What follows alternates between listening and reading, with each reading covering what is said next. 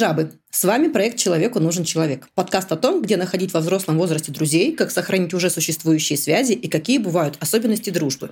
И сегодня мы продолжаем с вами серию выпусков про нейроотличных людей и то, как дружить с ними. Как их лучше понимать и что делать, если вы подозреваете у своего друга нейроотличие. Гости моего выпуска сегодня – Марина Казинаки, Моя подруга, она экспертка выпуска про дружбу и депрессию и та самая авторка обложки этого подкаста. Марина – это человек-мультипотенциал как она сама себя вообще-то называет. Она писательница, художница, преподавательница и психологиня. И с ума сойти, какая она разносторонняя личность. И как человеку удается в себе столько сочетать? Вот это, мне кажется, одному жабьему богу известно. Но, что важно, Марина сама в себе видит эту особенность и с точки зрения нейроотличности называет это шизоидной характерологической особенностью. Для меня, как для человека не самого просвещенного в эти тонкости, вообще непонятно. Это шизофрения? это вот в дурку надо звонить? Или это просто такая чудаковатость человека? Ведь Марина абсолютно социально адаптированный человек. И глядя на нее, я никогда бы не подумала, что ее личностные особенности – это про шизоидность. Поэтому моя дружба с этим человеком для меня выглядит совершенно нормально. Мы можем редко видеться, мы можем редко общаться, но я всегда могу написать Марине с какой-то просьбой, идеей. Она всегда меня может поддержать, помочь или дать совет. И сегодня мы у нее узнаем, что это за особенность личности, почему это нейроотличие, как его можно у себя распознать, как его можно распознать у друга, в чем заключается тонкость взаимоотношений с такими людьми. И, Марина, вот я вроде бы немного рассказала о тебе, но если я в чем-то ошибаюсь, ты, пожалуйста, поправь меня. Вот ты психолог, писательница, художница, преподавательница, много говоришь про мультипотенциальность, но все-таки расскажи немного о себе, чтобы слушатели нашего подкаста могли лучше тебя узнать. Привет. Привет, Тань. Да, мы сегодня говорим про шизоидность и про шизоидность как акцентуацию характера. Потому что ты права, есть шизоидное расстройство личности, есть шизотипическое расстройство личности и шизофрения. И это разные вещи. Потому что, чтобы мы дошли до расстройства личности, у нас сначала должно происходить что-то вообще в становлении нашей личности, да, в каком-то там характере. И важно заметить, что, может быть, там в силу возраста, в силу того, что я давно хожу на терапию, в силу какой-то чувствительности обстоятельств, я действительно шизоид достаточно скомпенсированный. Но я все равно склонна как-то про себя думать, что у меня остается эта акцентуация характера, потому что в некоторых моментах, что мы можем называть там триггерами, например, да, каких-то психологических состояний, я, правда, проявляюсь как шизоид и, правда, продолжаю так себя вести, я уже там замечаю из метапозиции какой-то, да, иногда, когда своим знакомым описываю, как это изнутри меня выглядит, сама охреневаю, думаю, о боже, господи, ну и картиночка. Но важно сказать, что акцентуация характера, она у нас фиксируется в очень раннем возрасте. Ну, прям реально, вот этот довербальный период, особенно шизоидность. Поэтому она такая устойчивая. Да, я действительно там скомпенсирована другими какими-то частями личности и проявлениями. И вот даже интересно, мультипотенциальность вообще относится к шизоидности или нет. По-любому как-то с этим связано. Сейчас попробую рассказать, как. Поэтому может удивлять, когда я про себя говорю, да, там, что я шизоидная, потому что нам проще, наверное, обсуждать шизоидность в контексте, не знаю, Екатерины Шульман или Аси Казанцевой, потому что они такие вот как раз э, классные примеры э, акцентуации характера вот этой вот. Да, а я немножечко, чуть-чуть иначе как будто бы проявляюсь. Но мне кажется, что где-то в глубине души мы вот очень сильно похожи. Ты знаешь, я просто вспоминаю момент, когда ты мне первый раз сказала о том, что, ну, я вообще-то шизоид. Я помню, как это было. Ты пришла ко мне на массаж, я тогда еще принимала, прости господи, на Мурманском проезде, и э, ты просто лежа на спине на кушетке, открываешь глаза и говоришь, вообще-то я шизоид. И я такая просто останавливаюсь и думаю, стоп, это значит, ты сейчас кинешься меня душить, перевернешь кушетку, что вообще сейчас произойдет в эту секунду? Да, и я такая, блин, а, а, а, па, па, па, па, а что мне делать? То есть ты мне просто это сказала и не дала инструкцию. Я такая, о май, о май гад. Просто отталкиваясь от этого, я думаю, как же здорово, что у меня есть такой друг, о котором я ни хрена не знаю.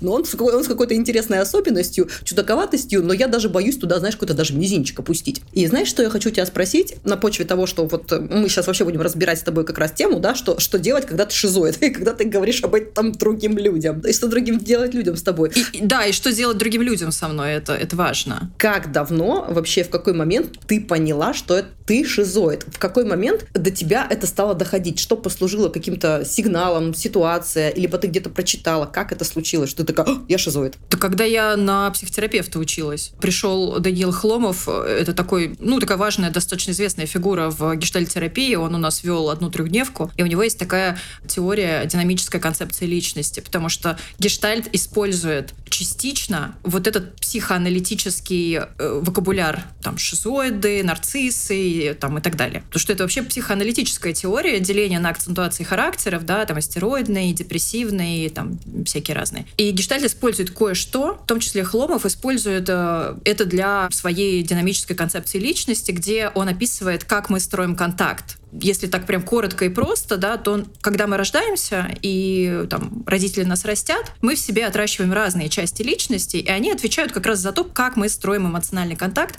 с людьми и со своими потребностями. То есть это не только с внешним миром, но и с внутренним. И начинается это все с шизоида, потому что первое, что у нас формируется, это как раз шизоидная часть личности. И когда он начал рассказывать, да, ну, кто такие у нас шизоиды? Это вот что-то. И я сижу и такая, что, блин? Почему этот мужик знает про меня все? Он просто знает вообще все, как я реагирую в конфликте, в, там, не знаю, при каком-то отвержении, при, в, в коллективе, когда я только захожу куда-то, как бы что, ну, то есть он говорил такие нюансы, так вот просто мимоходом. И я думаю, боже, это какая-то магия, это что, реально так работает? И когда он говорил про другие части личности, на самом деле узнавания было много. Я вот, например, очень хорошо хорошо скомпенсирована нарциссической частью. Именно поэтому я там свободно проявляюсь э, в соцсетях, там люблю каких-нибудь подписчиков себе набирать, люблю там выйти в сторис с говорящей головой, поговорить, подкаст вела там три года, да. Вообще шизоиду это особо не надо. Это не его вообще задача и оценочная вся эта история, да, оцените мое творчество, оцените меня. Вот шизоидная часть личности вообще за это не отвечает, ей пофиг на это.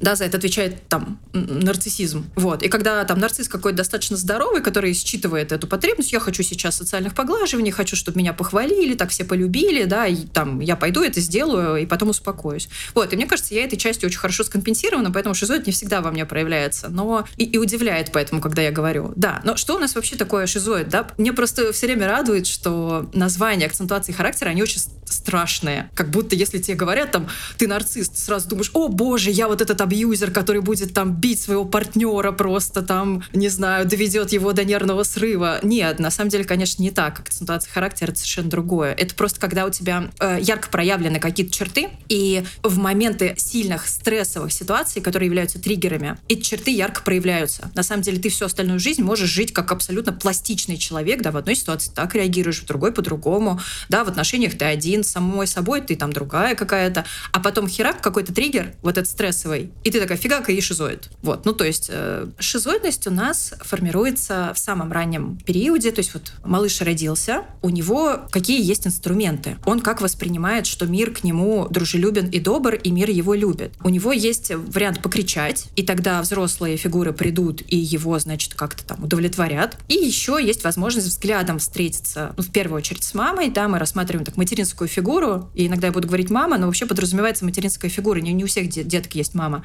Этот взгляд должен быть теплый, включенный, осмысленный, то есть мама смотрит на ребенка и видит ребенка. Она не думает, что, боже, мы все подохнем завтра, у нас нет денег, муж мудак, как бы, как же мне сейчас, там, не знаю, сварить суп, а сама как бы на него смотрит. А она смотрит на ребенка и видит ребенка, потому что для ребенка еще не существует всего вот этого вот сложного взрослого мира, в котором он мог бы объяснить поведение материнской фигуры. А есть только страшный, огромный, непонятный мир, в который он попал первый раз, и важно представить, как ребенок себя ощущает. Да? Он неподвижен, он может махать руками и ногами, но он не может перемещаться он не может говорить, он совершенно беспомощен, он может только смотреть и, в принципе, доверять миру да, в том, что мир с ним делает. И у него для этого должна быть хоть какая-то опора, хоть какая-то поддержка. И вот эта опора — это материнский взгляд и материнское тепло, когда она его берет на руки, и он чувствует эту связь. То есть не просто берет на руки, а сама там опять думает про то, что, господи, как, как же мне там, куда же мне выйти на работу, жрать нечего. Маму можно понять, мама может быть в депрессии. Очень часто, например, при холодной депрессивной маме, которая очень плохо себя чувствует, которая оказалась там в ужасном состоянии, формируется шизоидная такая вот составляющая у ребенка, такая очень явная. Тогда наше сознание вынуждено очень рано проснуться, потому что вообще-то ребенок имеет полное право на то, чтобы целых несколько лет существовать в таком, ну, таком полубессознательном, очень кайфовом режиме, где продолжается некоторая такая материнская утроба только вовне. И он так в ней плавает, в этом мире медитирует, и все его любят, там, значит, его все там гладят, целуют, обнимают, и вот и как-то истерики его контейнируют, и вот все такое. Но маленький ребеночек, вот этот, который оказался в этом страшном мире и не получил поддержки и ощущение безопасности формирует в себе вот эту шизоидную структуру, что мир не безопасен. Поэтому мое сознание обязано проснуться сейчас, потому что выживать я буду сам. И никто никогда не придет и не спасет и не поможет. И как-то с этим миром я должен справляться сам. Звучит очень страшно, но на этом уровне, когда это формируется, это просто становится несущей конструкцией. Это без драмы ощущается. Мне 36 лет сейчас будет, и я, в принципе, продолжаю мир ощущать точно так же на своей глубине, но, правда, без драмы. Это не вот жертвенная позиция, которая у нас такая более взрослая конструкция, да, я такая бедная, несчастная, никто меня не любит, и вообще никто даже не подойдет и, не знаю, не предложит мне 100 э, тысяч рублей. А это бездраматичное ощущение, что мир холоден, и, ну, мне нужно всегда справляться самой. Это, на самом деле, очень грустно. На терапии я много по этому поводу плачу, потому что я хочу иметь возможность хотя бы, ну, там, на несколько минут почувствовать, как живут люди с другим ощущением от мира. И я не могу сказать, что мир там, например, для меня а, очень враждебен. Как бы нет, он просто такое место, в котором, ну, не надо до конца доверять как бы всему. Ну, вот э, на таком очень глубоком уровне. Можно кайфануть, но так с оглядкой как бы все равно, если что, придется спасаться самой. Вот, в общем-то, это такая история. Вот она, шизоидная акцентуация характера. И что тогда с человеком происходит? Человек такой сам по себе очень хорошо проводящий время в своем обществе. Поэтому шизоиды очень часто могут э, прямо, знаешь, поражать своей усидчивостью, тем, как долго они там работают над своим творчеством, как, например, они часто творческими бывают, да, как они а, могут там часами, днями, неделями и годами заниматься какими-то такими вот вещами. Э, кстати, в спектре, да, если мы представим это спектр, там действительно на другом конце может быть некоторое такое аутистическое расстройство. То есть это вот похоже немножко, да, я описываю на аутистических таких вот людей, которые могут тоже там, я не знаю, неделями какую-нибудь картинку рисовать, где там тысячи миллионов мелких деталей каких-то. Вот это такая очень шизоидная штука. Шизоид, он вообще такой очень вещь в себе. Шизоида очень сложно выбить из э, уверенности в себе, потому что эта уверенность в себе не основана ни на чьем, ни на чьих оценках. Потому что просто есть я. Я научилась на себя опираться, там, я не знаю, супер раннего возраста. У меня, я правда себя помню с года, а может быть и, и меньше. И при, я прекрасно помню эти картинки. Это не истории, которые мне рассказывали родители, потому что это не сюжетные какие-то картинки. То есть я просто помню, как я стою в этой кроватке, держусь за перила, там, не знаю, я помню обои, потолок, какие-то разводы у нас были на потолке там и так далее. Я помню это супер раннего возраста, ну, потому что теперь я понимаю, видимо, так было нужно. Вот. Но при этом шизоид достаточно холодный такой дружочек, потому что, ну, как бы, а зачем тебе все эти контакты этого мира? Вдруг он, мир-то тебя этот сожрет, да, а зато есть я, и на себя-то точно можно опираться. И вот здесь иногда бывают проблемы в дружбе. Слушай, как интересно. Я, с одной стороны, слушала тебя и думала, что, ну вот, если ты, например, не чувствуешь безопасность этого мира, то ты автоматически начинаешь такой в собачьей стойке стоять, что я всегда готов э, с этим миром, не знаю, иди сюда, мир вонючий, сейчас мы с тобой будем, короче, драться. Ну, да. это э, мой тип, э, видимо, личности, потому что я не особо чувствую себя в безопасности, за меня некому постоять, и поскольку некому постоять, я всегда готова драться uh-huh. идти первая. А в случае с шизоидами, я так понимаю, что это, видимо, вообще даже, вот как ты говоришь, без драмы. Просто я для себя пытаюсь сформулировать, понять и, знаешь, таким тезисом вывести, что, ну, твои вот эти много слов, как они по большей части в какую-то форму выглядят. Человек просто остается как бы один капсулированно в своем собственном мире, потому что весь остальной мир, он не, не то что враждебный, не враждебный, он другой. Я отстрою себе свой маленький Лас-Вегас, мне в нем хорошо и комфортно, а все остальное вокруг мне вообще по боку. Да, потому что когда ты в стойке к миру и готова ему сразу же дать сдачи, ты идешь на контакт с миром. Да, это агрессивный контакт, но это контакт. А шизоид не идет на контакт. Шизоид, контакт э, шизоиду страшен и одновременно очень нужен. То есть шизоид всю жизнь живет живет дальше с этой потребностью неудовлетворенной, да, в этом тепле, внимания и любви, и одновременно, так как опыта этого не получено, эта любовь, э, тепло и внимание могут выглядеть как некоторая такая пожирающая сила, что если я сейчас вот все-таки как-то решусь, например, на такого партнера, он же меня сожрет, и я, и я исчезну. Вот этот страх исчезновения — это вообще страх шизоидных личностей, да, страх поглощения он еще называется, да, и поэтому, например, это заметно во мне самой, потому что я сейчас стала с какого-то времени, наверное, бессознательно выбирать личности более, ну вот, например, пограничного склада в качестве друзей, когда они такие очень эмоциональные, да, и для них очень важны эмоции, то есть, ну, как раз это такая история для меня поглощающая. Я их выдерживаю, но, например, в момент сильного эмоционирования, когда мы с подружками где-то, и мои подруги там прям в восторге от чего-то, вот что-то такое происходит, они такие в восторге, они потом 500 постиков напишут, и там в книгу это вставят, и еще что-то. Прям можно заметить, как у меня происходит бессознательное такое отстранение в свою капсулу. Я очень хочу так реагировать, но я не знаю, как переступить порог вот этого купола. То есть я понимаю, что им в этот момент очень круто, и они что-то такое переживают, что мне вообще недоступно. И вот заход в свою капсулу обратно происходит абсолютно бессознательно, потому что это какой-то страх, что если я туда пойду, и я вдруг начну чувствовать так же, у меня там такой, я на терапии все время этот страх разбираю, там периодически с заходом раз в год мы туда возвращаемся, он чуть меняется. Он примерно ощущается как, что э, одновременно я исчезну почему-то в этих эмоциях, а если я не исчезну и как-то их выдержу, то я тогда весь мир пожру. Ну, то есть я как будто чем-то захвачу весь мир. И вот это тоже какое-то очень неразлепляющаяся такая тема. И поэтому, да, это правда похоже на купол, из-за которого я просто с большим интересом за миром наблюдаю. Именно поэтому шизоиды чаще всего интеллектуализируют верующие люди. Они плоховато э, у них с доступом к своим чувствам, но они очень круто интеллектуализируют, потому что они очень наблюдательные. И э, интеллектуализация, правда, моя сильная сторона. То есть дай мне любую эмоциональную ситуацию, я тебе быстренько ее разложу на когнитивные ловушки, страхи и так далее. Я прям сразу скажу, кто чего из кого реагирует. Потому что, похоже, это навык, который выработан у меня с раннего детства. Ты знаешь, Марин, вот, э, например, в дружбе с тобой я всегда тебя ассоциировала с вот этим вот кроликом, который был очень воспитанный. Поэтому что он подумал, никто не узнал. И я всегда смотрю на какие-то события, которые происходят, на всех людей, которые взрываются диким смехом, а Мариночка стоит такая просто, угу, угу. А что подумал кролик, никто не узнал, потому что кролик был очень воспитанным. Нет, ну почему? Я ржу, когда я ржу, я там на полу валяюсь и рыдаю, у меня такое бывает. Но при некотором таком вот, э, да, взрыве общих эмоций, э, оно происходит абсолютно бессознательно.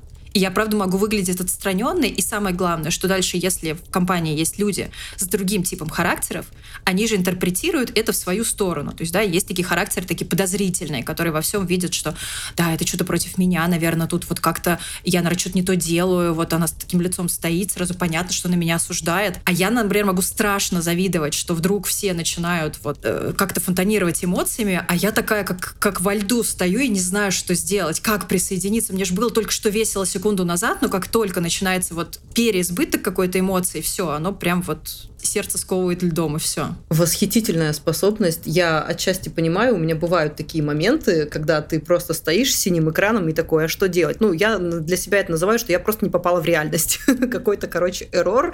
Вот, но в целом я это вывожу. Э, для меня важен другой вопрос. У нас сейчас вот подкаст с тобой про дружбу а, и шизоидов. И вопрос, можно ли дружить с шизоидами?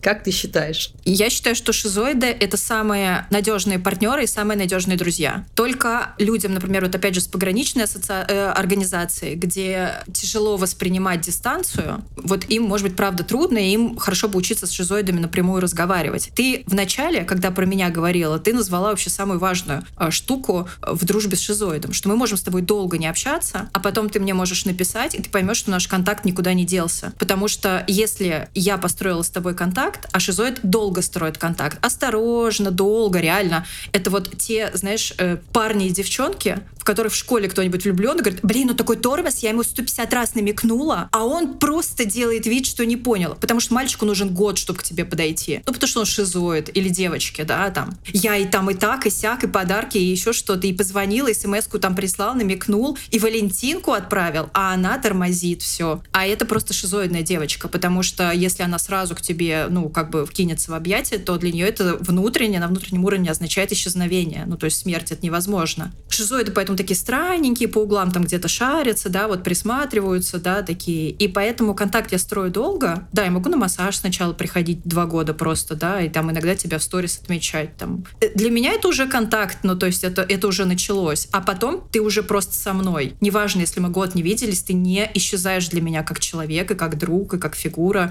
какая-то. Нет, все, контакт простроен, и он как бы навсегда. Но если там совсем что-то такое не, не, не начнется, да, поэтому мне кажется, что это очень надежные контакты. Но я знаю многих друзей, да, которых я там потеряла или с которыми мы отдалились, которые просто этого не выдерживают, потому что им нужно постоянное общение или им нужно, например, очень много инициативы с моей стороны. То есть как бы в каком-то постоянном ожидании от меня, да, находится, что ну вот она не написала, ну все, вот я три раза написала, она один раз написала, вот как бы и дальше какие-то обидки, дальше что-то, причем мне это, про это не говорится, а потом как бы уже какой-то вывод, что извини, я с тобой не общаюсь. Да, такое было со мной. Вот да, я поэтому и хочу задать тебе вопрос, как вообще, расскажи подробнее, как мешает твой тип личности дружбе. Многие алгоритмы, они находятся очень глубоко в психике, и они такие очень автоматические, их тяжело отследить. И поэтому я иногда просто не могу догадаться, что человек, например, испытывает какой-то дискомфорт, у меня был пример, даже сейчас я конкретно расскажу. Мы переписывались с кем-то из знакомых, я не помню уже с кем, мне кажется, может быть, с кем-то из коллег. И я пообещала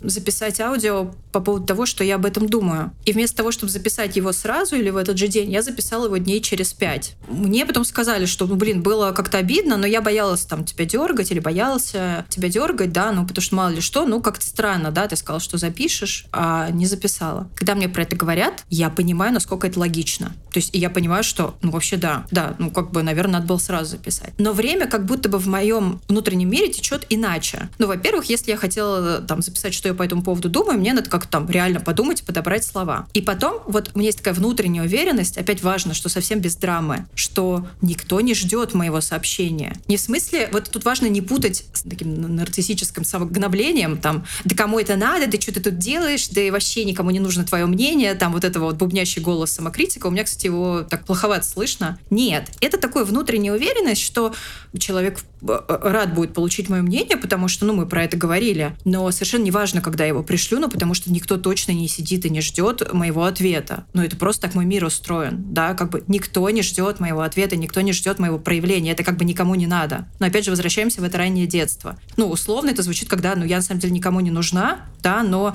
без драмы. Это просто такая вот картинка. И когда человек мне возвращает, а мне вообще-то было обидно. Но вот тоже важно, если мне это сказать, с, эм, дотерпеть и говорить с какими-то претензиями, обвинять, я тоже могу слиться. Вообще шизоид склонен в конфликте сливаться, потому что если на него вывалить слишком много эмоций, это тоже воспринимается как попытка сожрать. И тогда это тоже такое будет отстранение непроизвольное. А когда это говорится, просто вот сообщается, да, в качестве того, чтобы, ну, чтобы ты знала, я прям нормально извиняюсь, я прям объяснила свою ситуацию. Помню, была коллега, потому что меня кто очень хорошо поняли, что, а, ну да, это же вот так вот изнутри действительно у тебя вот. И, и я прошу своих друзей, что если что-то такое нужно, говорить прямо. И у меня сейчас уже долгая дружба, вот, например, с Ковином Дур, э, и как-то все выдерживают эту мою шизоидность, и часто говорят мне прямо. То есть прямо говорят, запиши, пожалуйста, сегодня аудио. Мы все записали, да, скинули в чат и пообщались, а ты молчишь. Ну, там, мы беспокоимся, плюс, э, ну, бы хотелось тебя услышать. Пожалуйста, не пропадай. Люди прямо это делают прямо, а если не делают, им там как-то обидно, обидно, то тоже могут сказать. Мне было обидно, что вот ты не ответила. И тогда я, я только так могу понять, потому что изнутри меня это так не звучит. То есть, если я правильно понимаю, да, то проблема дружбы с тобой — это то, что у тебя происходит э, моменты, опять-таки, погружения в свою собственную капсулу, и вот этот внешний мир, да, какие-то внешние просьбы, Марина, сделай, Марина то, Марина все,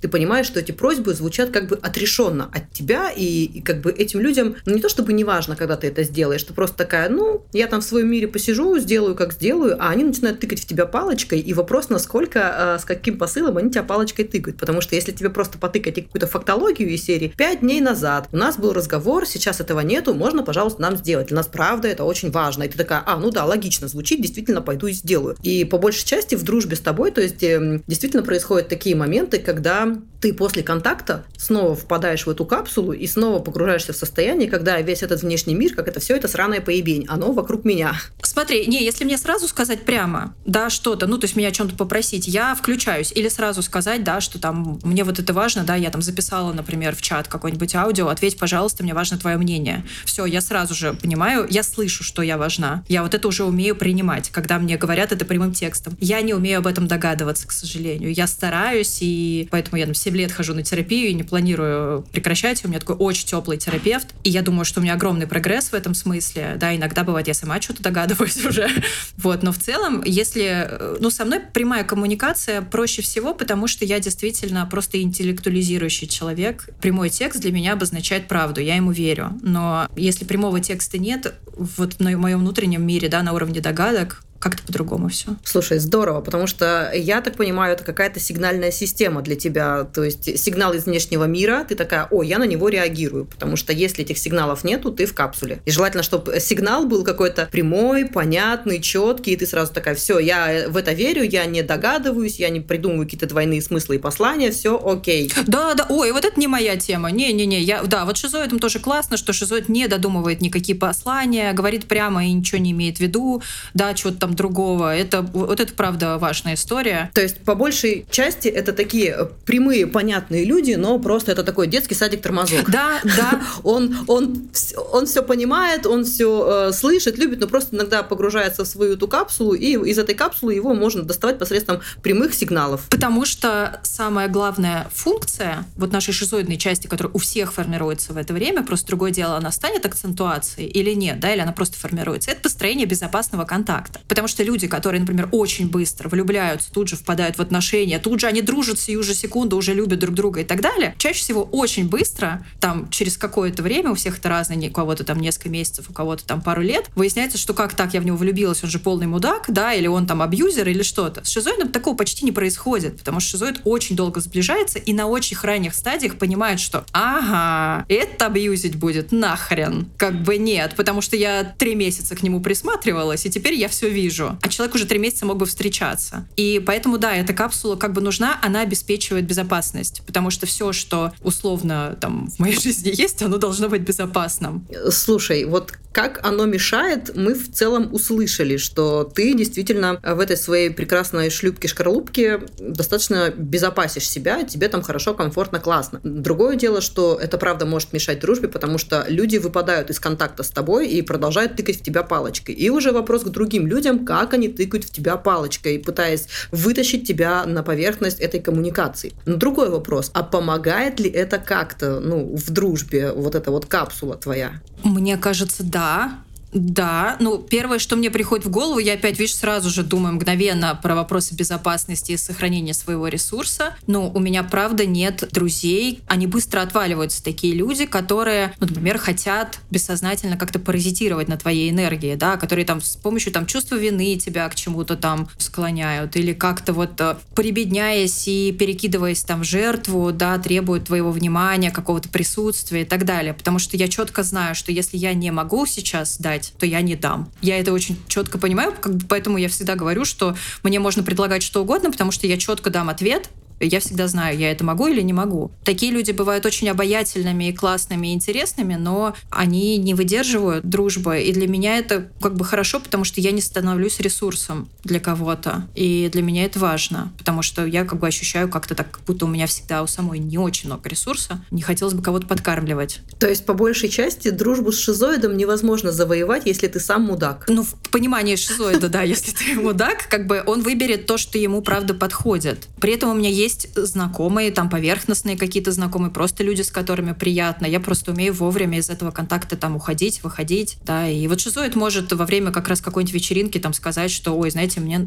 захотелось вдруг внезапно, я не знаю, порисовать, я поеду домой, порисую. И это не будет значить, что ему с вами скучно. Ну, мне совершенно это не значит, что мне там скучно или плохо или что-то, а вдруг так, ну, просто внутренний мир меня начинает поглощать, и мне там надо побыть как-то, перестроиться. Ну, со стороны это может выглядеть иногда супер стрёмно. Да, а были ли у тебя друзья, друзья, которые такие, в смысле, у нас сейчас разгар вечеринки, а ты поехала свои рисовашки рисовать. Марин, алло. Я вообще так никогда не делала. Было, наверное, пару раз, когда кто-то приезжал в гости на, может быть, на неделю или на несколько дней, я уходила писать книгу, но я заранее предупреждала, что у меня такой период, мне сейчас хочется писать, и я по вечерам, например, буду там писать книгу, да. Нормально ли тебе? И давай тогда договоримся, да, что ты будешь делать, чтобы тебе было там не скучно и нормально. Только школьные такие истории помню, когда я действительно не ходила куда-то гулять, тусоваться, и потому что мне хотелось рисовать, а и одна девочка из класса очень сильно обижалась на меня. Вопрос именно касательно того, теряется ли дружба из-за этого, потому что если тебя начать, например, бомбардировать какой-то своей дружеской любовью и говорить там, Марина, пошли навстречу туда, Марина, пошли навстречу сюда, Марина то, Марина все, а Марина как бы, извините, мне вот сегодня хочется писать книги или завтра рисовать.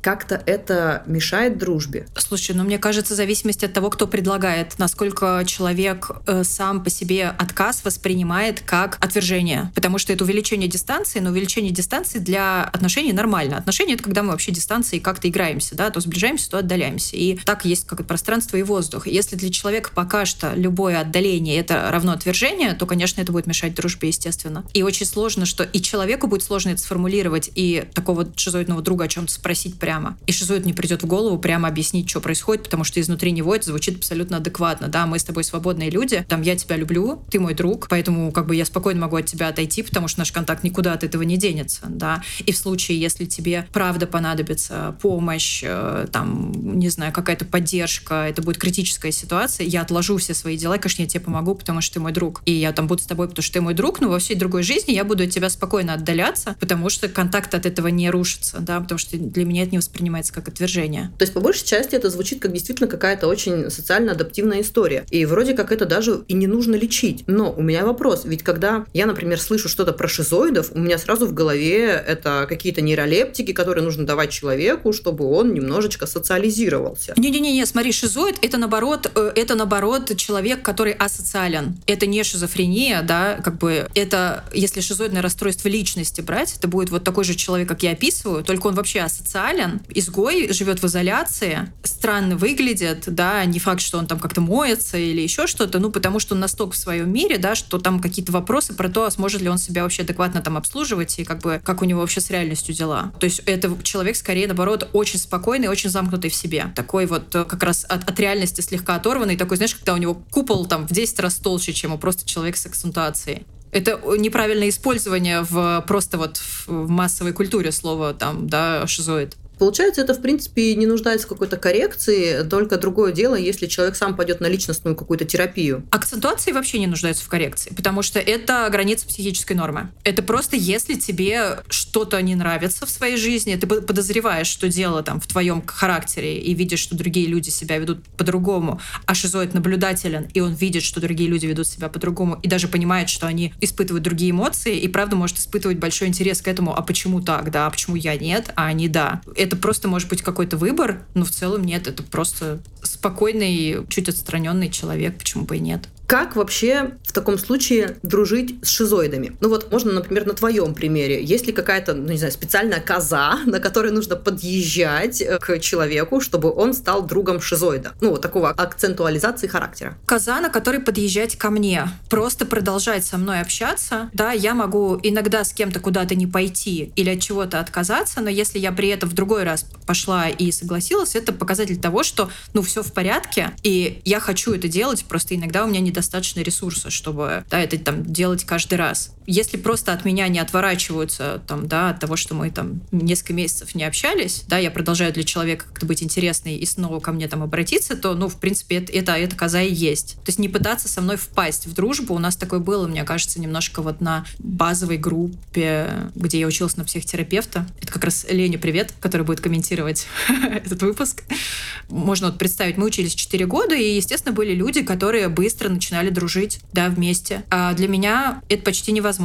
Мне очень много людей в группе нравилось, и вот, ну, как бы сейчас время, когда там с кем-то мы, ну, уже можно сказать, ближе там к дружбе, с кем-то вот э, просто в каких-то хороших отношениях. Это сложно, психологи, когда учатся им, например, так. Не рекомендуют начинать сразу же дружить, чтобы там каких-то параллельных отношений не было, поэтому это тоже останавливало. Но это можно было проследить, да, как некоторые прям стремятся с кем-то подружиться и хотят вот какие-то построить более близкие контакты, да, а, а мне, может быть, это как-то и хочется, но внутренне как будто это и не надо. Мне хочется лучше контакты такие, которые, пусть их будет э, два, но они у меня останутся на много-много лет. Я даже не могу сравнить, так сложно представить, что я бы просто взяла и попыталась бы с кем-то очень активно дружить. И я даже не могу это пофантазировать. Ну, то есть мне сразу страшно как-то становится, что зачем, я же ничего не знаю про человека, лучше я буду долго смотреть на него.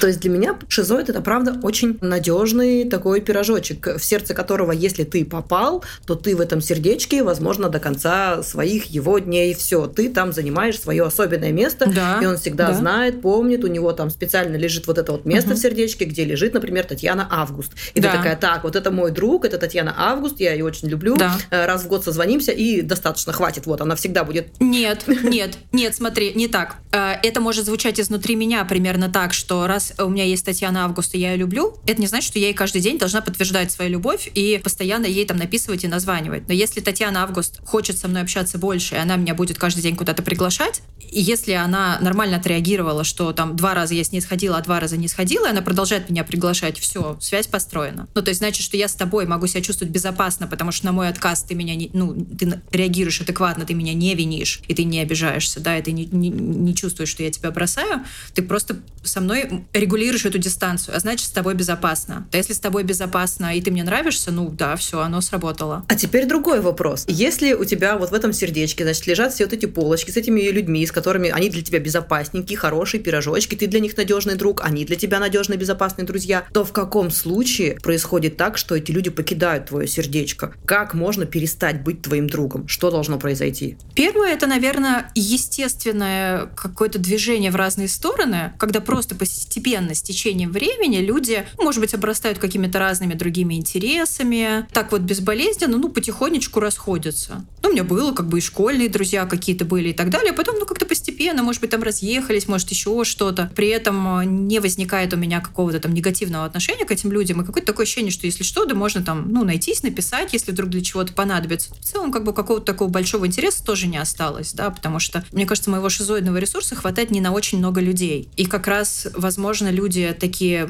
теплые, и которые там очень пытаются со мной в контакте оставаться, они, наверное, выиграют в этом случае. Да, и может казаться, что я такая там, когда я жила в Москве, я постоянно где-то, я постоянно с кем-то, я тусуюсь, да, мы там постоянно где-нибудь с Ковином Дур выступаем, еще что-нибудь. Важно заметить, что это происходило за счет того, что в коллективе Ковин Дур, да, есть более теплые персонажи, более такие настроенные на отношения, которые всегда всех собирают и мотивируют. И говорят, а давайте сходим туда, а давайте в барчик. О, а я тут договорилась, чтобы мы пошли на какое-то выступление. А тут я решила, что нам нужно сделать презентацию, давайте все вместе сделаем. И я всегда была рада, и я всегда на это шла, и поэтому может создаваться впечатление у других каких-то людей, что на самом деле, ну вот, она же тусуется, а мне она не пишет. Да, она, а мне она не звонит. Ну как так? А потому что на самом деле это вот эти другие люди, которые более настроены на построение отношений, они как бы своих шизоидных дружочков постоянно за собой везде тащат. А шизоиды и рады, что их пригласили, они оказались нужны. И они оказались интересны. Этот опыт я присваиваю, что вот этим моим друзьям я точно интересна, они меня всегда зовут. Даже если я отказалась и не могу, или там не отвечаю в чате по неделям, я им все равно интересна, и это так классно. Но то, чтобы я сама это синициировала, вот это сложнее. И это не все выдерживают, и поэтому, наверное, какие-то дружбы рушились именно из-за этого. Да, если меня очень много обвинять меня, на меня обижаться и пытаться мое поведение поменять с помощью вот давления на такие эмоции,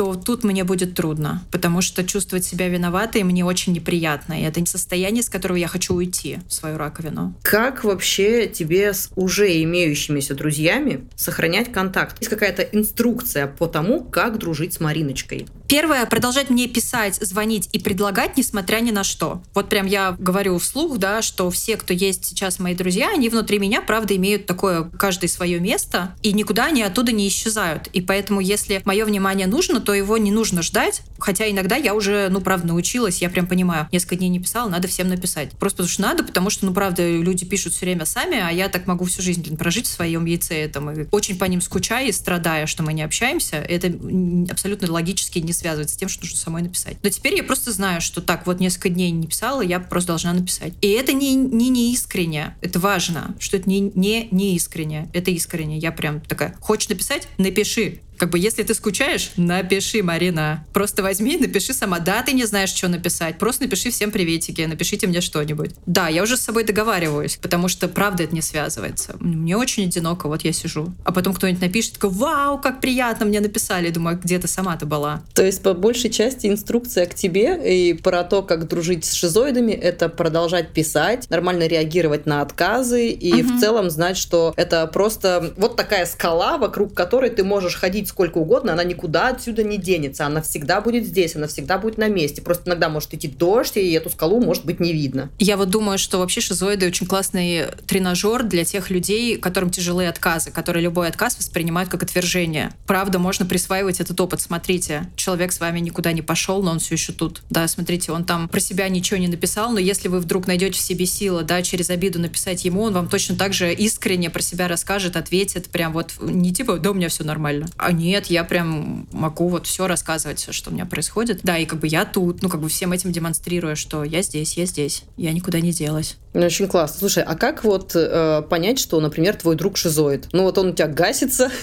не ходит с тобой на встречи, и ты не понимаешь, ты ему не нравишься, ты ему неприятен, или он просто шизоид. Есть какие-то, ну, такие основные параметры, что он, походу, шизоид? Ой, я, кстати, вообще потом расскажу классную, мне нравится историю. Давай. Я клиентам ее рассказываю про то, как э, одеваются разные акцентуации характера. вот это легко понять. Я бы, наверное, такие отметила особенности. Ну, не все шизоиды знают вообще про акцентуации характера и вообще не знают, что они шизоиды. И вообще не факт, что кому-то надо знать, потому что это ярлык. Да, ты, может быть, здесь шизоид, а там не шизоид, а человек про себя начитается и потом будет себя куда-то впихивать в какие-то рамки. То есть вот это вообще очень такая сложная тема. Первое, можно у него спросить, ну так, в порядке какой-то дружеской беседы, как э, шизоид в отношениях реагирует в конфликте. Что он делает в конфликте? Потому что чаще всего в конфликте шизоид, который такой застрявший в шизоидной своей акцентуации, он а, внезапно будет отмалчиваться. Это человек, который посреди конфликта говорит, все, я не могу, мне нужно посидеть одной в комнате или одному в комнате, или даже не умеет об этом предупредить и начинает просто молчать. Если он начинает просто молчать, да, это вообще такой вид абьюза считается, но это вид абьюза, когда человек понимает, что он делает, когда он понимает, что он делает с другим, что тот прям вот страдает, и ему больно. А возможно, с шизоидом так делала мама, и он просто перенял, да, эту историю, что не надо никому ничего говорить, потому что, ну, он не знает другой какой-то алгоритм, как, как можно себя вести. Но в целом шизоиду в конфликте тяжело, потому что там много эмоций, и ему нужно на какое-то время уйти в свою скорлупу, чтобы вообще как-то подумать и отсидеться. Вот у меня, кстати, здесь не работает, мне в конфликте, наоборот, легче прям конфликт проговаривать и в нем находиться. Я вступать в конфликт побаиваюсь, но нахожусь в конфликте нормально, и тогда мне проще его там прожить до конца, чем вот из него выходить, и потом зачем-то опять возвращаться и еще что-то проговаривать. Но вообще это очень яркая такая история, что вдруг вот, вот этот взрыв ярких эмоций, помнишь, про что я говорила? Шизоид начинает вдруг уходить как бы в себя. Если человек такое про себя расскажет, вот можно прям сказать, слушай, а вот я тебе статейку здесь скину, ты прочитай, как тебе кажется, похоже? Потому что если вы наберете там шизоидная акцентуация характера, статей вылезет просто куча, и там всегда все очень узнаваемо. И если человек прочитает, сделает квадратные глаза и скажет, боже, они все про меня знают, ну тогда будет чуть понятнее. Как одеваются разные акцентуации характера? характера.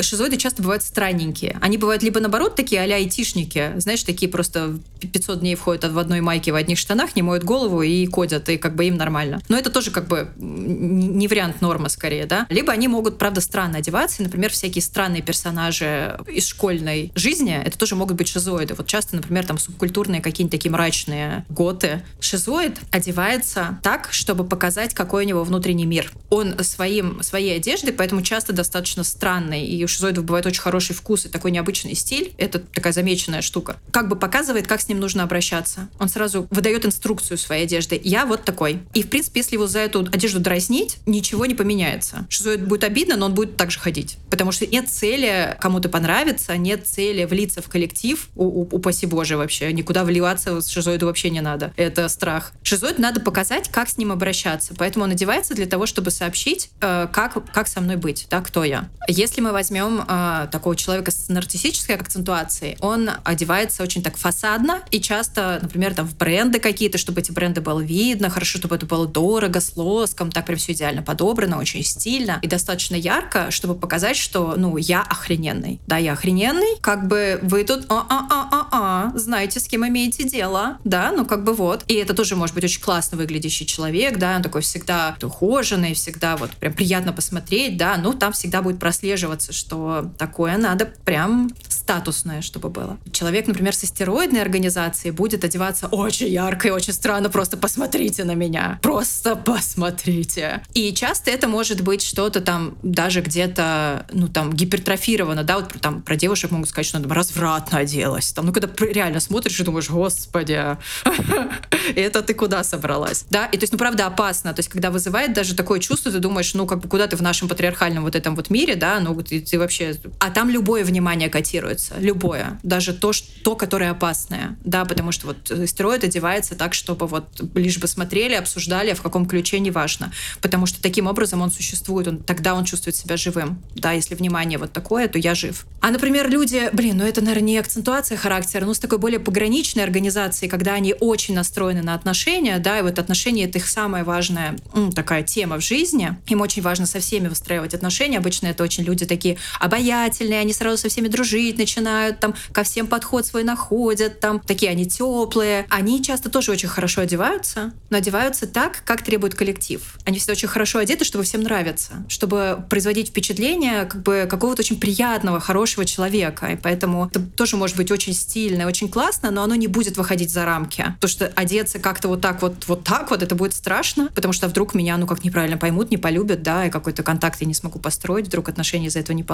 То есть всегда классно, хорошо, приятно, чтобы услаждать взгляд, э, чтобы всем нравиться, но в рамках приличий и так далее. Потому что, например, для шизоида ему непонятно, что такое рамки приличия или как там нет никаких рамок, но и опасное внимание ему не нужно. Ему нужно только дать инструкцию. Вот, и это интересная такая штука. Я просто люблю с одеждой работать, и поэтому... Я просто сейчас представляю, как э, все слушатели нашего подкаста начинают вот, сидя в метро, разглядывать всех людей вокруг себя и такие, так, вижу шизоида, значит, вот этот вот вонючий айтишник. А тут, тут не поймешь. Есть же люди, которые просто вообще, ну, к одежде как-то не относятся очень рандомно и равнодушно, и через одежду ничего не проявляют. И там, конечно, не угадаешь. Я здесь скорее говорила, наверное, про людей, если мы возьмем четырех людей, которые как-то необычно, классные, очень приятно одеты, да, и вот мы такие э, пришли на какую-то вечериночку, и все оделись красиво, да, вот на вечериночку как-то. И вот мы можно посмотреть, да, кто как оделся. При этом, например, в какой-то степени там истероиды и шизоиды можно спутать.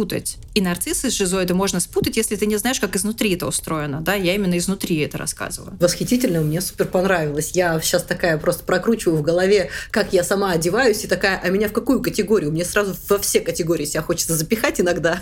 Да, можно и во все. Да-да-да, да. Ну, у меня тоже, потому что иногда нам нужен нарцисс. Угу. Да, иногда мы куда-то приходим, чтобы сразу заявить о своем некотором статусе, и это нормально. Это не в смысле, что дальше ты абьюзерка и просто все, и мудак. Нет. Это просто потому, что, значит, ситуация тебя обязывает. И это говорит о пластичности. Самое важное. Психика должна быть пластична. И она должна реагировать в зависимости от ситуации. Знаешь, что хочу спросить? Сейчас вот немножечко вернусь назад. И ты говорила, что шизоиду совершенно не важно, как реагирует общество. Меня могут засмеивать, как я выгляжу, но мне в целом индифферентно, потому что это мой мир, я его так демонстрирую, проявляю. Что вписываться в общество, коллектив, да идите в сраку. У меня тут свой маленький панцирь-ракушка. И я тут подумала, Марина, а как ты вообще интегрируешься в какие-то сообщества? Как я говорила, возможно, просто требуется время. То есть я буду вести себя осторожно, дружелюбно. Например, мне вообще не знакомо это ощущение, что я в новом коллективе и такая, так, ну вот этот сразу понятно, так что ты сказал, что он ко мне как-то уже так относится. Понятно сразу все, мне ничего ни про кого не понятно. Я просто вижу кучу людей, они мне интересны, и я к ним могу осторожненько приблизиться. Возможно, год на это уйдет, да, возможно, меньше, возможно, еще как-то. Ну, в зависимости от того, что человек будет делать, да, как он будет проявляться.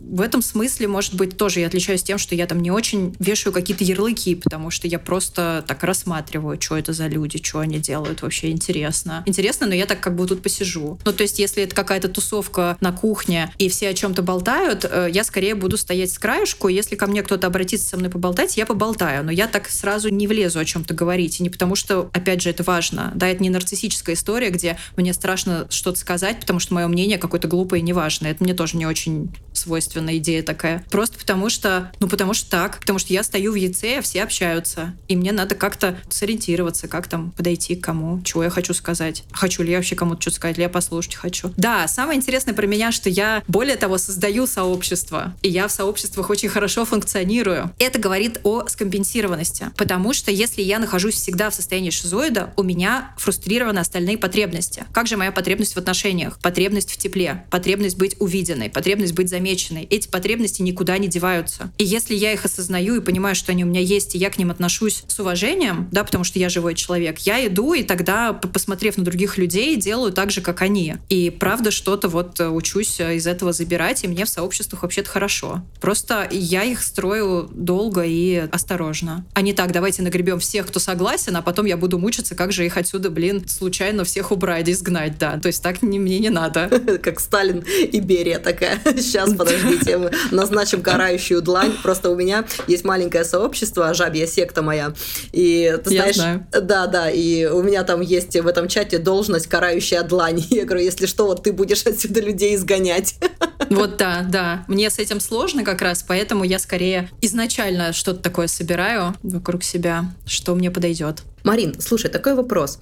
А, вот сейчас слушатели нашего подкаста такие послушали про шизоидов и такие, господи, я, наверное, шизоид. Вообще это как-то ну, нужно идти, допустим, со своим психотерапевтом диагностировать, что вот давай мы сейчас ярлык повесим, тебе станет понятно. Просто я уверена, что сейчас многие люди такие слушают и думают, блин, я шизоид, что же теперь мне с этим делать? Потому что, ну, многие же ведь не понимают, как называется их особенность личности. Можешь ли ты, как человек, такой старый, опытный шизоид, дать э, всем людям сейчас, кто у себя такой такое заподозрил, какую-то инструкцию, типа, значит так, вот вы шизоиды, добро пожаловать в мой мир, что вам теперь нужно, общаясь с другими людьми, поймите про себя вот эту, эту, эту, эту штуку, как шизоиду быть хорошим другом, когда он осознает, кто он. Первое, нужно спросить себя, правда ли эти особенности мне в чем-то мешают, потому что вообще-то это нормальные особенности, и может так получиться, что человек на интуиции прожил абсолютно, ну, нормальную вот жизнь к этому моменту, и даже осознав, что он шизоид, просто осознал, что он шизоид, и все окей. И это работает. Вот у него есть там три хороших друга, допустим, там у него есть какие-то стабильные отношения, или у него нет стабильных отношений, но у него, например, есть friends with benefits, это такая вообще очень шизоидная вещь, да, когда человек может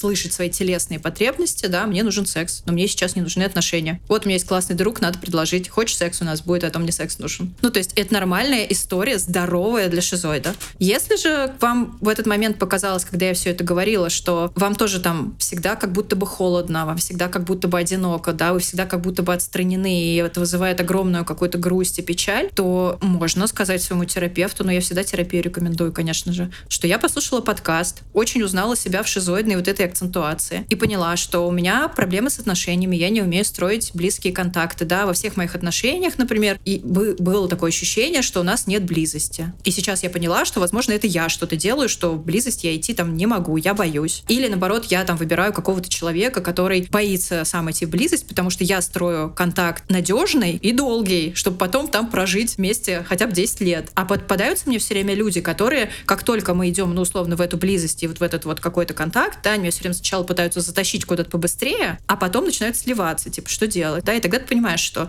ага, мне кажется, мои шизоидные особенности где-то могут мешать. То есть, может быть, что-то такое во мне внутри происходит, что я провоцирую тоже вот именно вот такие контакты. И только тогда что-то надо с собой делать. Ну, это не страшно, то есть, говорю, это акцентуация. Плюс шизоидная часть есть у всех, канарциссическая часть есть у всех. Пограничными мы бываем, да, хотя это уровень организации нервной системы, да, это уже про другое, но это важно, что в пограничной ситуации мы все себя будем вести как пограничные люди. И это нормально. Ну, потому что психика пластична. И самое главное, что если у вас не удовлетворяются какие-то другие потребности, то вот тут уже проблема, да, скорее, может быть, там, чаще всего на постсоветском пространстве у людей с нарциссизмом проблемы. То есть страшно пойти проявиться, скажу что-то не так, вот этот внутренний критик, который гнобит постоянно там и так далее, не дает развиваться, не дает, э, не знаю, цены повышать за свою работу, и вот это вот все, да, я недостаточно какая-то. Тут как будто больше ча- часто бывает проблема. Шизоид, ну что он там, сидит себе, кодит, прогает и нормально. Деньги приносит. Три каких-нибудь важных совета для наших слушателей по дружбе с собой, как дружбе с шизоидом. Первое. Говорите шизоиду прямым текстом о своих переживаниях. При этом старайтесь не доводить свои переживания до состояния обвинения. То есть просто, когда вам нужно внимание, вам нужен ответ, постарайтесь сказать это прямо, либо, если вы правда не понимаете, что с человеком происходит, попросите его объяснить. Да, объясните сначала свое состояние, что когда я тебя приглашаю, и ты отказываешься, мне обидно, потому что мне кажется, что я тебе не интересна. Да, ты уже два раза отказалась, а там была такая классная, не знаю, вечеринка, и вроде мы с тобой так хорошо до этого общались, а ты отказалась. И я не понимаю, что думать, но только вот не из позиции жертвы, это важно. Вот шизоид сразу это считает, да, где его пытаются вывести на извинения, а где правда хотят им поинтересоваться. Вот попытайтесь поинтересоваться, потому что это ребенок маленький, которому никогда никто на самом деле не интересовался. Ну вот это прям важная, грустная вещь. На него смотрели и его не видели. Если вы хотите дружить с шизоидом, попробуйте его увидеть. Это первое. Вообще отличный совет, мне кажется, он такой просто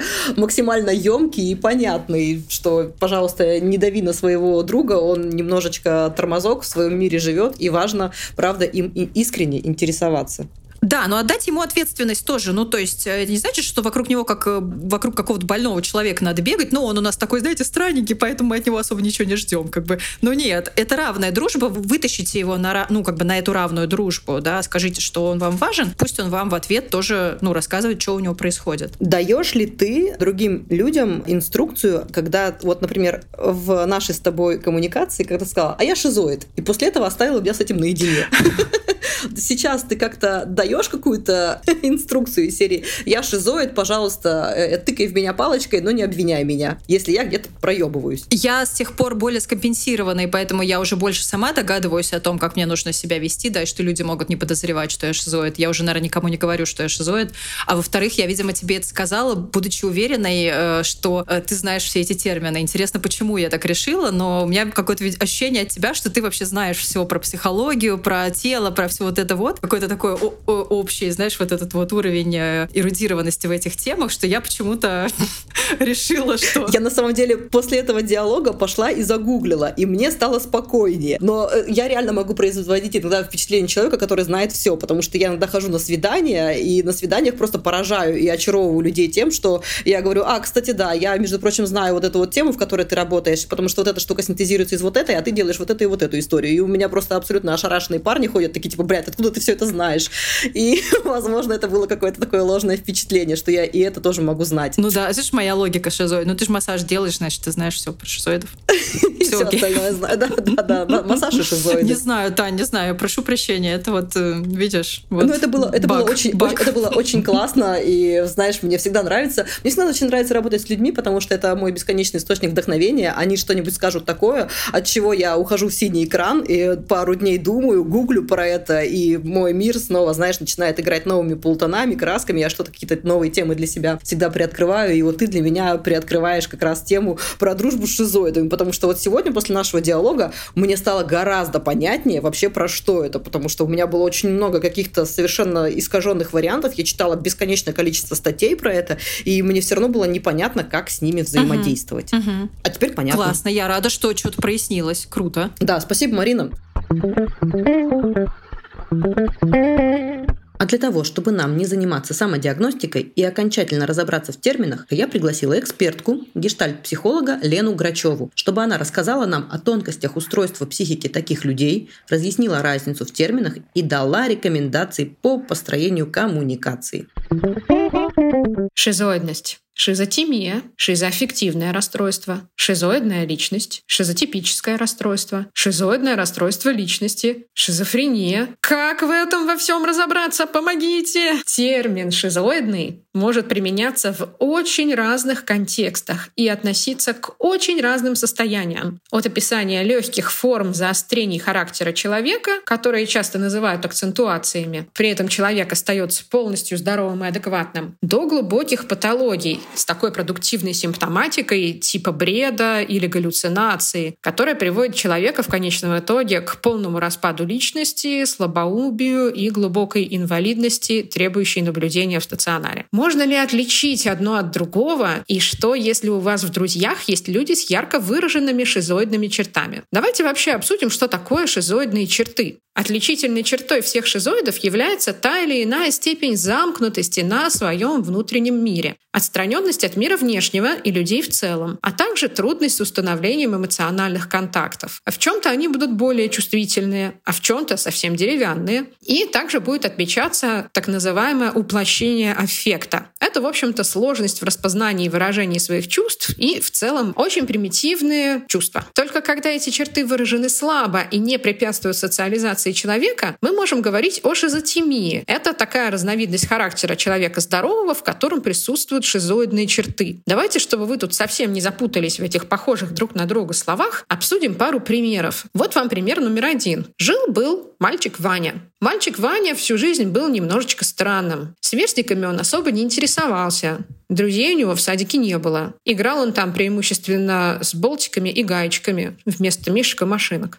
Иногда мама брала его на детские дни рождения, чтобы он там хоть с кем-то познакомился. Но там он так быстро уставал от общения с окружающими и совсем замыкался в себе, что дома после этого еще долго отходил. Периодически на него обижались по непонятным для него причинам, но какого-то интереса это исследовать у него особо не возникало. В целом мир казался Ване очень непонятным и несколько пугающим. Играть он предпочитал один. Но Ваня никогда не был глупым мальчиком. Повзрослев, он начал развлекаться тем, что придумывал собственный язык и целый фантазийный параллельный мир. В итоге Ваня устроился работать программистом и начал кодить свою собственную компьютерную фэнтези-игру. Продал ее и заработал много денег. Но жениться не стал и детей не завел. В целом на секс он смотрел всю жизнь довольно равнодушно. Друзей у него тоже было буквально один-два. Ну, не было потребности у Вани в общении. Кто слушал недавний выпуск про аутизм, мог сейчас заподозрить у Вани раз. И сделал это не зря. Несмотря на то, что обращаются вглубь себя аутисты и шизоиды по-разному, психиатры, тем не менее, годами наблюдают одних и тех же пациентов, чтобы поставить более точный диагноз. Но Ваня — шизотимик, то есть человек с шизоидной акцентуацией личности. Выраженности его шизоидных симптомов недостаточно, чтобы поставить ему полноценный диагноз, чтобы говорить о какой-то патологии, потому что он и в жизни реализовывается нормально, и чувствует себя спокойно, и никому никакой опасности не представляет. А есть другой пример. Жила-была девочка, Ира. К слову, шизофрении работают мальчики и девочки поровну, в отличие от СДВГ и аутизма, о чем мы говорили в прошлые разы. Характером Ира была всегда весьма похожая на Ваню. Тоже такая скромная, тихая, вся в себе. Сидит, вышивает что-то целыми днями или рисует. В целом всегда была эмоционально прохладной, отрешенной, что ли, словно слегка не от мира сего. Но в пубертате у Иры что-то совсем снизилась способность учиться. Она словно плавала где-то на урок уроках. Отвлекалась на что-то, что ускользало от других. А в один день сказала маме, что слышит шум. А мама никакого шума не слышала. Или голос. Или вдруг стала видеть в темноте очень ясно и ярко то, чего нет на самом деле. Или Ира стала жаловаться, что ее мысли кто-то ворует. В общем, у Иры начали случаться психотические эпизоды, и она попала к психиатру. Психиатр, скорее всего, поставит Ире обтекаемое шизотипическое расстройство и будет за ней наблюдать, чтобы конкретизировать, что конкретно с ней происходит. И если у нее впоследствии, возможно, по истечению нескольких лет или даже десятилетий, начнутся трудности с распознаванием реальности, с тем, чтобы отличить свой бред и фантазии от того, что происходит, происходит на самом деле. Ее интеллектуальные способности начнут падать, а эмоциональные реакции становиться все более бедными и примитивными, возможно, пойдет речь о диагнозе шизофрения. И люди с таким диагнозом уже определенно нуждаются в медицинской помощи и поддержке. На такое положение уже нельзя смотреть как на нейроотличие или акцентуацию. Перед нами человек, чье состояние патологично в нем он может причинить вред самому себе или окружающим, потому что может неадекватно оценить свои возможности или то, что с ним происходит. Также людям с шизофренией свойственно снижение критичности к своему состоянию. То есть человек не может адекватно оценить, что с ним что-то не то. У него всегда будет все замечательно. И даже находясь в больнице, эти люди могут оценивать себя как невероятно здорового человека. И никакого противоречия они тут видеть не будут. Свое мышление они бы могут оценить как кристально чистое и ясное, а свою жизнь как счастливую. Именно поэтому они могут и не обращаться за помощью, что зачастую заканчивается трагедией. Давайте немножко подытожим. Представьте себе, что существует некая шкала выраженности этой шизоидности. И если в районе от нуля, скажем, до 20 по степени выраженности у нас будут шизотимики, то есть люди с шизоидной акцентуацией характера, которые при этом остаются здоровыми и скомпенсированными, то от, э, там, не знаю, 21 до 60 у нас будут люди с таким широким диагнозом, как шизотипическое расстройство, где еще на самом деле чертова пропасть всяких поддиагнозов есть. Просто мы все с вами сегодня не охватим, платим, да и я не являюсь профессиональным психиатром. А вот от условных где-то 61 до 100, где 100 — это уже ярко выраженная тяжелая степень шизофрении с распадом личности, слабоумием, галлюцинациями и тотальной отстраненностью от мира, у нас расположатся люди достаточно больные. Перерастет ли одно состояние в другое, не скажет никто. Значительную роль в формировании и развитии шизофрении играют факторы наследственности, генетические. То есть всегда полезно знать, что у вас семье были такие случаи и иметь это в виду. Также фактор аутоиммунный. Ряд заболеваний может способствовать дебюту шизофрении, если, конечно, генетическая предрасположенность есть. Фактор социальный, такой как жизнь в больших городах и пережитое насилие. И фактор психологический. Чаще всего здесь упоминают ранние травмы привязанности. То есть, ребят, ну в очередной раз перед нами комплексная, многофакторная и нелинейная система, которая не до конца еще покорилась ученым.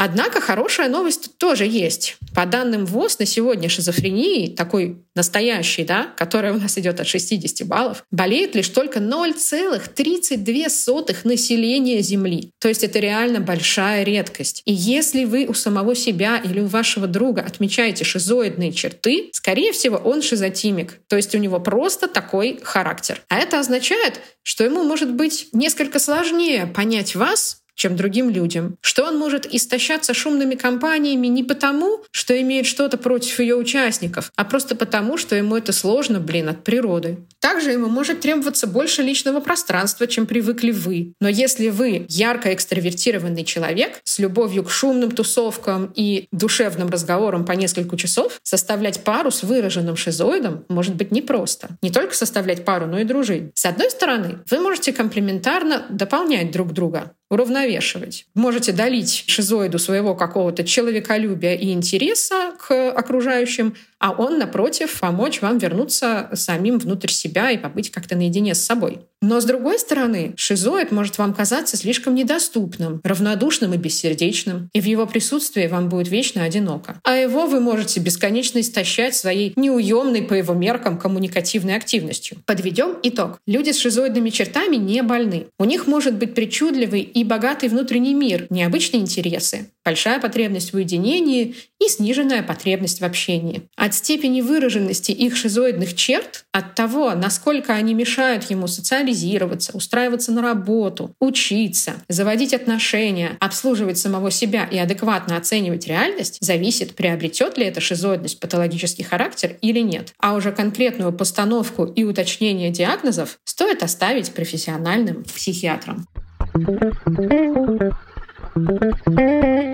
Спасибо, Лена. Здорово, полезно и понятно. И какие я сделала выводы для себя? Классическая шизофрения – редкая штука. И подтвердить ее не так-то просто. А диагноз ставит исключительно психиатр. А вот шизотемия – вполне себе распространенная черта характера некоторых замкнутых людей, которая может вовсе не нуждаться в какой-то коррекции. Тут уже, как говорится, у вас просто есть такой вот замкнутый друг со своими прекрасными особенностями. Люди прекрасны в своем разнообразии. Так что хороших вам друзей, взаимопонимания и принятия на этом пути познания себя и других. Спасибо, что слушали нас.